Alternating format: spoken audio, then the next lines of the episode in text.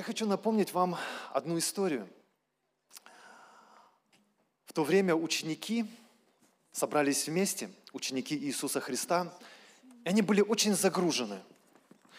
Они ведь поверили в Иисуса, они доверили Ему свою жизнь, они пошли наперекор общепринятому мнению тогда, что Иисус – это просто богохульник, Иисус – это просто самозванец, и они пошли наперекор общему мнению – и они так здорово себя чувствовали. Один собирался сесть еще недавно по левую сторону от Иисуса, другой по правую на престоле в Царстве Божьем. И они исцеляли больных. Э, было даже время, когда они запрещали кому-то, они пытались отрегулировать, кто должен проповедовать вообще, кто не должен, э, и они кому-то запрещали изгонять бесов. Они чувствовали себя очень уверенно еще недавно, когда Иисус ходил вместе с ними. Но вот теперь, уже третий день, как Иисус в могиле. Уже третий день, как его сняли с креста, они видели все это, они видели, как его убивали, они видели, как его распинали на кресте, они видели, как его пронзили копьем, как его сняли с этого креста и положили в могилу. Они все это видели. Вот теперь они сидят потерянные. Они не знают, что дальше делать. Как дальше воспитывать своих детей. Как дальше э, жить вообще в этом обществе, которое распяло Иисуса Христа. Как посмотреть людям в глаза теперь, которым они проповедовали. Что делать дальше? Один за другим они предлагали, возможно, какие-то идеи, как жить дальше. Но вдруг в этот момент – кто-то постучался в дверь. Он жив, он жив, он воскрес, он не здесь, он здесь. Он жив, он жив, мы видели его, он жив. Представляете, Мария, Мария увидела его. Мы были в гробе, а там ангелы. Представляете, они сказали, его здесь нет, он воскрес. Мария, представляете, Мария выходит, а там садовник, говорит, если ты садовник, то ты отдай нам его, мы пойдем возьмем его. А он говорит, Мария, и тут у нас глаза как будто открылись. Вы представляете? Он говорит, я восхожу к отцу вашему и к отцу моему к отцу вашему и к отцу моему. А потом он говорит, идите к ученикам, расскажите им. Соломия тоже видела, мы все троем, мы видели его. Он жив, он воскрес. Он воскрес, говорит, идите в Галилею, там я вас увижу. Он жив, он жив, он воскрес! Аминь. Вот примерно так это было. И э, эти женщины, которые увидели Иисуса, это Мария, которая увидела Его, они были так наполнены, они были так счастливы, но, судя по ученикам, они не очень были восторжены этим сообщением. И вот что написано о той реакции, которая была у этих учеников. Лука 24:10. «И показались им слова их пустыми, и не поверили им».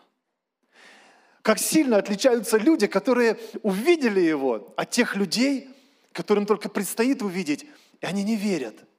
Эта весть о воскресении Иисуса Христа из мертвых, она никак не могла уложиться в разуме этих учеников, которые сидели – и на самом деле так трудно поверить в то, что кто-то воскрес из мертвых. Вы согласны с этим? Когда апостол Павел проповедовал в Афинах, его слушали до тех пор, пока он не начал проповедовать о воскресении мертвых. Покажите, пожалуйста, текст. И после того, когда он начал проповедовать э, о воскресении, это Деяние 17.32, услышав о воскресении мертвых, одни насмехались, а другие говорили, об этом послушаем тебя в другой раз.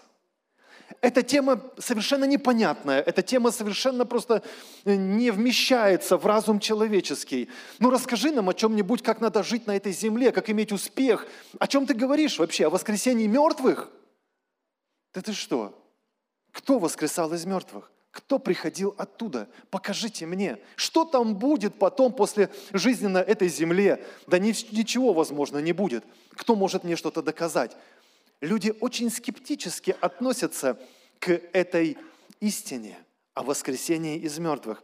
А вы помните, когда апостол Павел предстоял пред правителем Фестом, и он тоже проповедовал ему, и он говорил такую мысль, 1 Коринфянам, э, точнее, Деяния, 26 глава, что Христос имел пострадать и, восстав первый из мертвых, возвестить свет народу иудейскому и язычникам, проповедовал апостол Павел Фесту.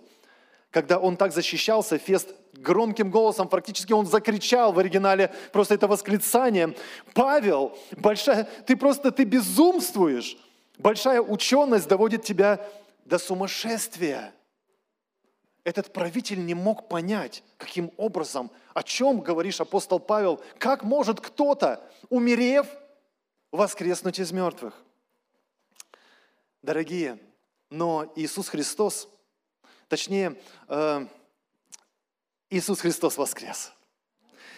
А апостол Павел потом, когда обращался к церкви, послушайте, какие слова он сказал церкви, прямо к нам с вами.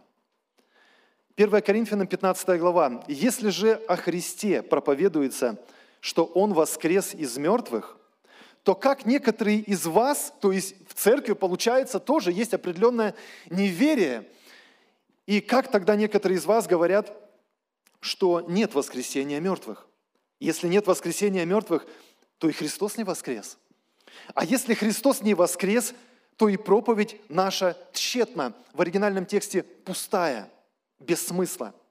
Тогда пустая и вера ваша. Тогда во что мы верим? Если Христос не воскрес, тогда вера наша пустая. Она ни к чему не приведет, она просто религиозные какие-то э, обряды, э, из которых тогда она состоит. Дорогие, но Христос воскрес из мертвых. Он воскрес из мертвых, и Он был первенец, Он был первый – кто должен потом воскреснуть из мертвых. Я вам скажу больше сегодня. Я скажу, что воскрес не только Иисус. Воскреснет каждый человек, который поверит в Иисуса Христа. Я вам еще больше скажу. Воскреснут все, абсолютно все, и верующие, и неверующие воскреснут из мертвых. Я хочу показать вам несколько мест Писаний, которые очень ясно об этом говорят. на самом деле еще в Ветхом Завете народ израильский ожидал воскресения из мертвых. Э, пророк Даниил, 12 глава, 2 стих. «И многие из спящих в прахе земли пробудятся». Пробудятся – это значит воскреснут.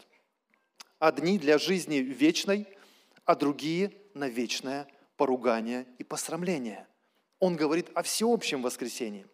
Иисус Христос сказал такие слова, и это записано в Евангелии от Иоанна, 5 глава. «Не дивитесь всему, ибо наступает время, в которое все находящиеся в гробах услышат голос Сына Божьего, и изыдут творившие добро воскресение жизни, а делающие зло воскресение осуждения». Вы помните такую ту историю, когда Лазарь умер – и Иисус пришел тогда к этой могиле, и там уже написано смердело даже, то есть этот Лазарь начал уже разлагаться. И Иисус сказал, Лазарь, выйди вон. Я посмотрел оригинальный текст, интересная фраза с восклицательным знаком, примерно так. Лазарь, иди сюда, тебе говорю. И Лазарь вышел, обвитый погребальными пеленами, на удивление, просто, просто приводя в шок всех, кто их, его видел. И потом многие люди приходили просто посмотреть на это чудо, которое воскресло из мертвых, на Лазаря, не только на Иисуса Христа. Апостол Павел, опять же, говорил э, в Деяниях 24:15, это записано, «Имея надежду на Бога, что будет воскресение мертвых и праведных, и неправедных». Дорогие, я хочу сегодня говорить с вами о воскресении из мертвых. И это первая мысль, которую я хочу сказать, воскреснут все. Не все мы это знаем. Все люди знают, что они однажды умрут. Кто хочет с этим поспорить? Все знают, что однажды будет последний день на этой земле, и человек умрет. С этим никто не спорит. Но не все знают, что каждый из них однажды воскреснет из мертвых. И причем каждый воскреснет в своем теле. Не в каком-то абстрактном э, виде, каком-то мистическом, мистическом, но в своем теле. Дело в том, что смерть – это не исчезновение. Смерть – это разделение. Еще раз, смерть – это не исчезновение. Друзья, исчезновения не существует. Бог сотворил человека вечным существом – Смерть – это разделение. Каждый из нас приходит в этот мир и рождается уже отделенным от Святого Духа. И когда человек отделенный от Святого Духа, когда он не имеет этой связи с источником жизни, фактически он уже мертвым, мертвецом рождается. И Писание очень ясно говорит, что вас, бывших мертвых по вашим грехам и преступлениям, Бог в своей милости и благодати оживил. Помните? Итак, человек рождается уже отделенным от Духа Святого, и в глазах Божьих он уже как мертвец, который просто доживает свою жизнь. Но однажды человек умирает физически. Опять же, не исчезает. Точно так же, когда мы отделены от Духа Святого, мы не исчезли, вот они мы здесь, мы живем какое-то время, но потом наступает физическая смерть. Опять же, не исчезновение. Человек отделяется от тела. Тело остается на этой земле, и душа в бестелесном состоянии отправляется вечность, в определенное место. Слово Божье, Библия очень ясно показывает, что люди, которые поверили в Иисуса Христа, они отправляются в Божье Царство. Те люди, которые отвергли Иисуса Христа, они отправляются по своим грехам в ад. Хотя ад – это тоже не конечная точка их маршрута, а лишь э, время, э, место точнее для временного их ожидания, когда же будет суд. Еще раз, друзья, скажу – исчезновения не существует ни у какого человека. Я хочу вам прочитать одно место Писания. А, это слова, которые сказал еще пророк Исаия. В 40 главе это записано. «Поднимите глаза ваши на высоту». Если мы можем посмотреть, а, есть, есть у нас фото, покажите, пожалуйста. «Поднимите глаза ваши на высоту небес и посмотрите – кто сотворил их, кто выводит воинство их счетом. Он всех их называет по имени, по множеству могущества и великой силе Божьей. У Него, то есть у Бога, ничто не выбывает. Вы только подумайте об этом. Возможно ли такое? Возможно ли, чтобы Бог знал каждую звездочку, каждую планету – которую даже глаз человеческий не может все просто воспринять, все это множество творений Божьих, но написано, что Бог по своей великой силе и могуществу, Он называет их по имени. У Него ничего не выбывает, если ни одна звезда, ни одна планета, сотворенная им, у Бога не выбывает, то поверьте, друзья, нет такого человека, которого бы Бог не видел на этой земле – нет такого человека, который бы просто исчез однажды и потерялся бы где-то в вечности. Или закопали бы его в могилу, и он бы каким-то образом исчез. Такого не бывает. Исчезновения не существует. У Бога есть дело с каждым человеком, которого Он сотворил на этой земле. Нравится вам это или не нравится, но у Бога на самом деле есть дело, путь с каждым человеком, которого Он сотворил на этой земле. Поэтому мы знаем, что у Бога будут определенные вопросы каждому человеку, когда жизнь его на этой земле э, закончится. Потому что каждого человека Бог приведет на суд. Каждого человека Бог приведет на суд. Давайте посмотрим, что об этом Библия говорит. Книга Откровения, 20 глава. Самая последняя книга в Библии, где мы можем видеть все, что будет в будущем. «И увидел я, — говорит апостол Иоанн, которому показано это великое видение, — и увидел я великий белый престол и сидящего на нем, от лица которого бежало небо и земля, и не нашлось им места. И увидел я мертвых, малых и великих, стоящих перед Богом. И книги были раскрыты. И иная книга раскрыта, которая есть книга жизни. И судимы были мертвые по написанному в книгах, сообразно с делами своими. Тогда отдало море мертвых, бывших в нем, и смерть, и ад отдали мертвых, которые были в них. И судим был каждый по делам своим. И смерть, и ад повержены в озеро огненное. Это смерть вторая. И кто не был записан в книге жизни, тот был брошен в озеро огненное. Итак, после того, когда человек расстается с этим телом, надо заметить, на какое-то время, то однажды в определенное, в назначенное Богом время он должен предстать на Божий суд. Он должен будет предстать, соответственно, этому Слову Божьему, чтобы дать отчет за свою жизнь, чтобы дать отчет за каждый свой поступок, хороший или плохой. Поэтому каждый человек предстанет на этот суд. В послании к евреям написаны такие слова. «И как человекам положено однажды умереть, а потом суд». Дорогие, услышьте, смерть не избавит никого от суда.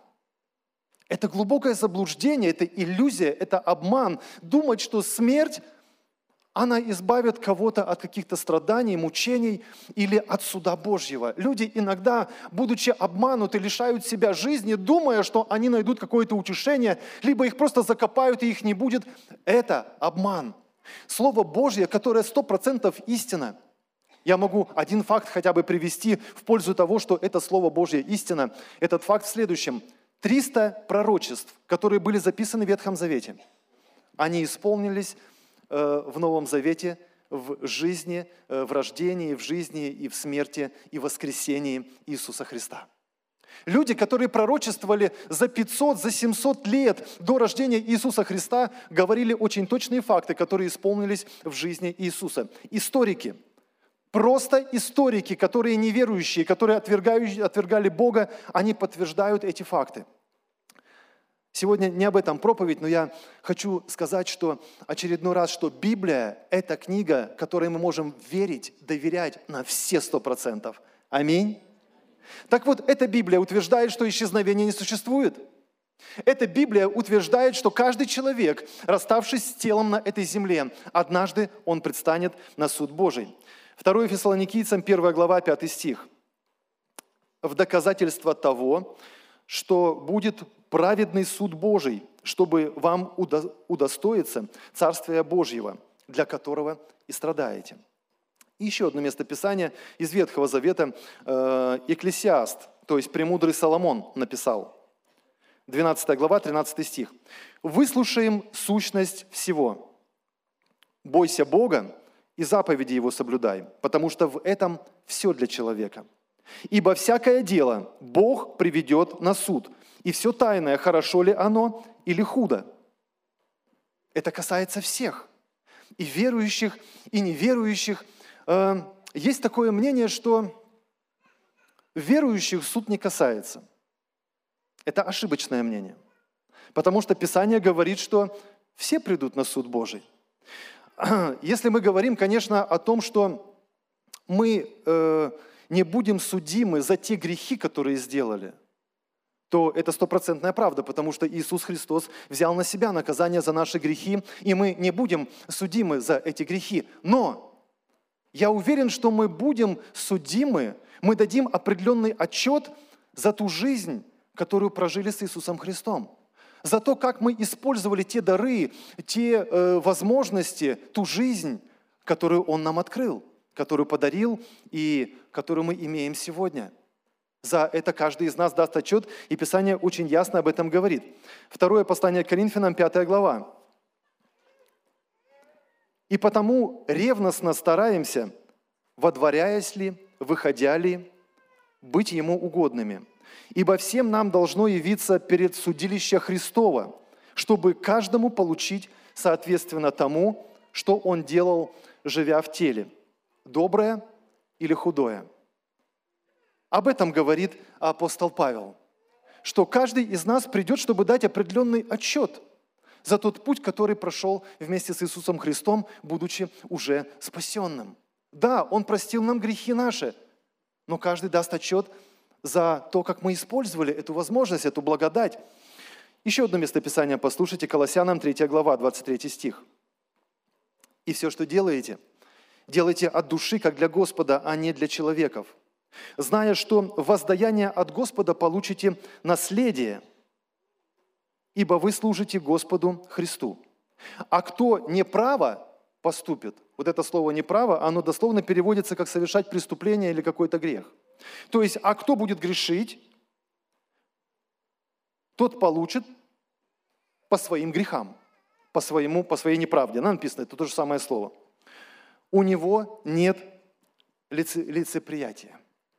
Очень ясно Господь показывает, что э, каждый человек и неверующий, и верующий предстанет на суд Божий. И мне кажется, это очень важная истина, которую сегодня нам надо понимать которая сегодня нам должна быть однозначно открыта и понятна. Я думаю, что именно об этом говорил Иисус, рассказывая притчу о десяти рабах, которых Господин однажды пригласил, и Он им дал десять мин. Ну, одна мина – это примерно половина килограмма, полкилограмма серебра. То есть, если перевести на наши деньги, ну, примерно 19 тысяч рублей. Итак, господин пригласил 10 человек и каждому дал по 19 тысяч рублей. И что вы думаете? Он ушел, а через какое-то время Иисус говорит, этот господин вернулся, и каждый из тех, кому он дал эти 19 тысяч, должен был прийти к нему, к этому господину, и дать отчет за то, как он использовал эти 19 тысяч. Пришел один и говорит, господин, вот твои 19 тысяч принесли, и он в 10 раз, получается 190 тысяч, да?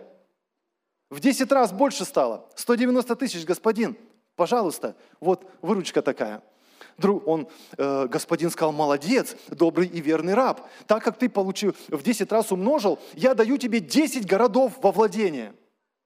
Вот оно, это наследство. Подошел другой, э, у которого э, немножко похуже получилось, но тоже хорошо. Он говорит, господин, твои 19 тысяч, они умножились у меня в 5 раз.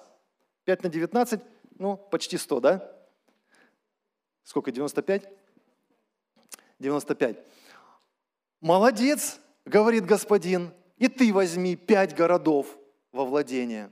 А потом подошел другой, и он говорит, господин, я знал, что ты человек жестокий, я знал, что ты вообще как-то вот грубо со мной разговариваешь, я знал, что ты э, как-то вот несправедливо, на мой взгляд, судишь, ты берешь там, где ты не клал, ты жнешь там, где ты не сеял. Как-то несправедливо все получается, почему-то у тебя вот так все, у меня не так. Поэтому я подумал, мало ли что с тобой связываться. Я взял эти 19 тысяч и спрятал их просто. Они у меня лежали, я их сохранил. Если что, я готов тебе отчитаться. Я все правильно делаю. Я ничего плохого не сделал. Я их не растратил, я ни копейки не взял. Я готов тебе отчитаться. Я сделал все правильно. Но господин ему сказал, ты лукавый раб. Если ты знал, что я такой э, злой, если ты знал, что я такой нечестный, беру, где не клал, жну, где не сеял, то зачем ты вообще взял это? Зачем ты вообще смотрел в мои глаза, брал, говорил спасибо, Господи, благодарю Тебя? Зачем? Надо было просто назвать вещи своими именами. Лучше бы ты отдал тогда это другому и сказал, что не хочешь делать, э, не хочешь иметь дело со мной никакого. Лукавый раб. И тогда господин сказал, возьмите у него эти 19 тысяч, которые он сохранил, и отдайте тому, у кого 190. Люди, которые окружали его, стали возмущаться. Они говорили, господин, так у него 190. Куда ему еще больше? А Иисус отвечает, Истинно говорю вам, кто имеет, тому прибавится, умножится. А кто не имеет, у того отнимется и то, что он имел или думает иметь. А потом говорит, а тех, которые вообще не хотели, чтобы я над ними царствовал, то есть это оставшиеся семь, по всей видимости, в этой притче, то приведите их ко мне и избейте передо мной. Вот они подверглись определенному суду. Я думаю, что Иисус говорит именно к церкви. Он обращался к своим ученикам. Он говорил, я думаю, именно эту, эту мысль, что каждый из нас однажды предстанет на суд Божий и даст отчет за то, что мы получили, и за то, как мы это использовали, то, что получили. Итак, каждый человек, который жил когда-либо на этой земле, каждый человек, он предстанет на суд Божий. Причем он предстанет в том теле, которое у него было на этой земле. Он предстанет не в каком-то особенном другом образе, в таком непонятном, каком-то мистическом. Написано, что мы воскреснем в тех телах, которые у нас были. Я хочу вам показать э, эту, эту мысль в Писании. Физическая смерть, как я говорил, это отделение. И это всего лишь временное состояние, когда человек будет находиться без, в бестелесном состоянии, то есть без тела. Второе послание Коринфянам, 5 глава. «Ибо мы, находясь в этой хижине, воздыхаем под бременем, потому что не хотим совлечься, но облечься, чтобы смертное поглощено было жизнью. На это самое и создал нас Бог и дал нам залог Духа. Итак, мы всегда благодушествуем. Благодушествуем в оригинальном тексте быть смелым и уверенным. То есть мы смелые и уверенные. И как мы знаем, что водворяясь в теле, мы устранены от Господа, ибо мы ходим верою, а не видением, то мы благодушествуем, то есть мы уверенные и смелые, и желаем лучше выйти из тела и водвориться у Господа.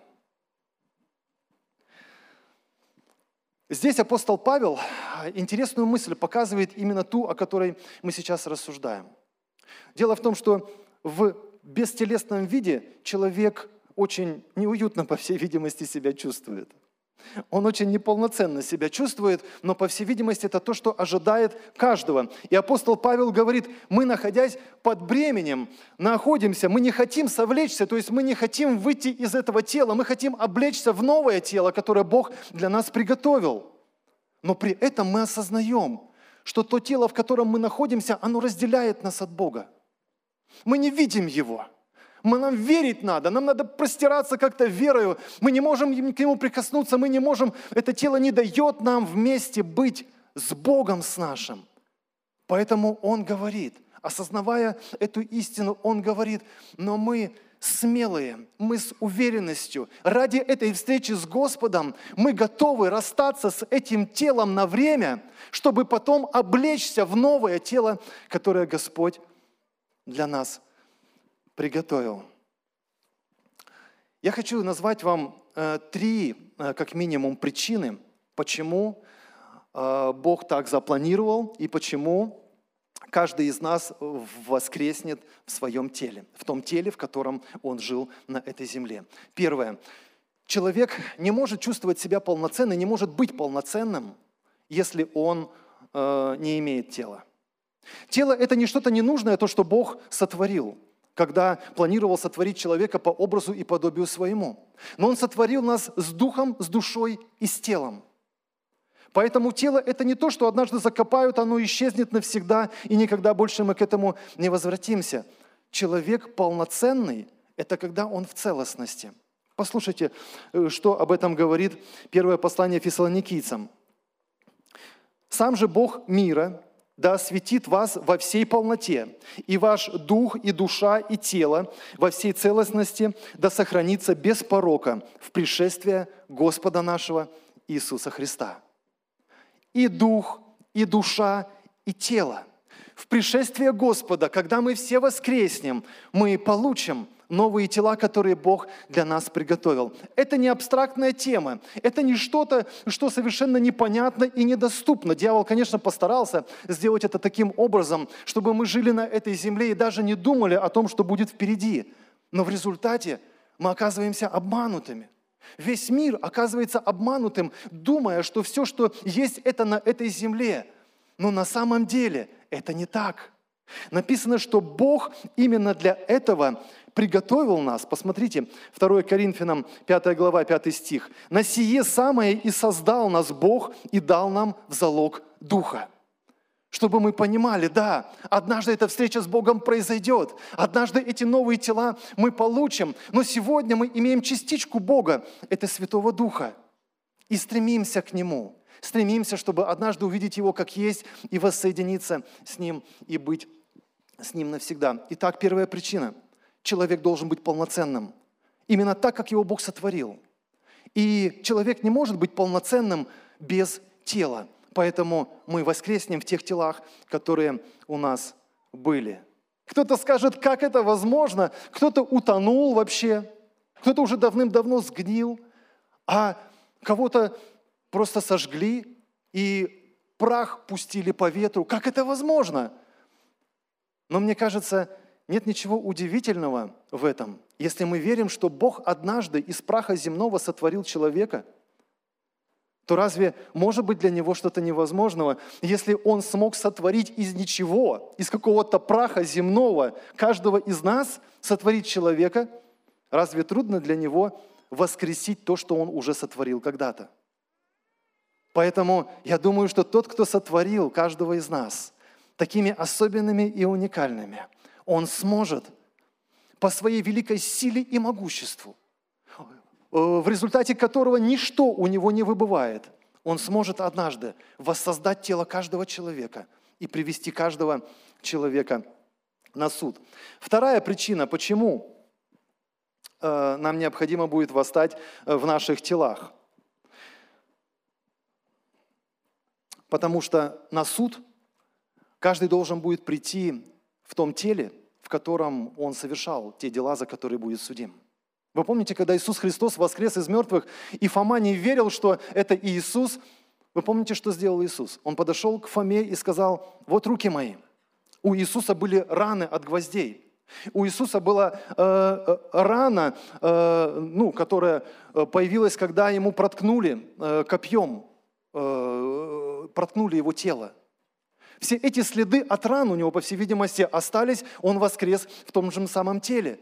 Каждый человек предстанет и должен предстать на суд Божий с теми руками, которые делали те дела, которые они делали на этой земле. С теми глазами, которые смотрели туда, куда они смотрели. С теми ногами, которые ходили туда, куда они ходили. Каждый человек именно в том теле, в котором находился на этой земле и делал определенные дела, он предстанет на суд Божий, и это также очень важно. И последнее. Иисус родился в теле для того, чтобы победить смерть. Он родился в плоти, чтобы победить смерть. Он не поклонился дьяволу. Но он согласился, чтобы его несправедливо, незаслуженно убили. И когда он умер, платя наказание, цену за наши грехи, он, оставаясь святым, воскрес из мертвых и разрушил власть смерти. Он разрушил власть смерти. Писание говорит, что смерть не смогла удержать его. Он плоти, он в теле, в том же теле, он воскрес из мертвых. Да, это было уже обновленное тело. Это было уже прославленное тело. С одной стороны, на нем были все те же следы, которые были на, на его теле, в котором он жил на этой земле. С другой стороны, его тело уже не имело препятствий и могло проходить через стены. Как написано, что они собрались все в горнице, двери были закрыты, окна были закрыты, и вдруг перед ними предстал Иисус. По всей видимости, уже для него не было это проблемой. Но в то же время он кушал, в то же время он преломлял с ними хлеб, в то же время он брал рыбу, приготовил рыбу, покушали, он спрашивал, есть ли у вас какая-то пища. То есть он был в теле, в физическом теле. Помните, он сам сказал, что дух плоти и костей не имеет, то есть у него была плоть и кости – но при всем при этом они были какие-то прославленные. Они уже были с новыми качествами, с вечными качествами. И так Он, Иисус Христос, будучи в теле, воскресшем из мертвых, в том же теле, в котором Он был, уже имел божественные вот эти вечные свойства этого тела. Вот что приготовил для нас Господь. Он победил грех. Он продемонстрировал свою победу над смертью, когда воскрес из мертвых, и он покажет это еще более ясно, когда воскресит все человечество. Когда поднимет из мертвых каждого человека, верующий, неверующий, каждый человек предстанет на суд Божий в том теле, в котором он жил на этой земле. Если человек верующий, то он предстанет перед Богом – чтобы дать отчет за свой путь с Богом и получить ту награду, которую Господь для него приготовил. Если человек неверующий, если человек отверг эту, этот спасительный план, который Бог приготовил для каждого, отправив своего Сына на крест, где Иисус Христос, Христос умирал за грехи каждого человека. Если человек отверг этот Божий план, отверг эту Божью любовь, то он предстанет на суд Божий – чтобы получить, услышать свой приговор и отправиться в вечность, в ад или потом дальше в озеро Огненное. Место вечного наказания, место вечного мучения. Эта тема настолько большая, огромная, что, конечно, ее невозможно сегодня показать во всей полноте. Но мне хотелось, чтобы мы, церковь, услышали эту простую истину. Этот Божий, прекрасный, совершенный план. Он сотворил каждого из нас для вечной жизни с Ним. Он сделал все, чтобы мы, эта вечность открылась, чтобы мы получили эту вечность с Ним. И все, что сегодня происходит, оно не должно напугать ни одного человека, который э, знает Бога и который доверил Ему свою жизнь. Напротив, Писание говорит, все, что не делаете, теперь делайте от души, как для Господа, зная, что однажды все это закончится, и мы предстанем перед Ним. И Он даст нам новое тело, и Он даст нам ту награду, которую приготовил для каждого. Данный аудиоматериал подготовлен и принадлежит местной религиозной организации христиан веры евангельской пятидесятников «Церковь Завета».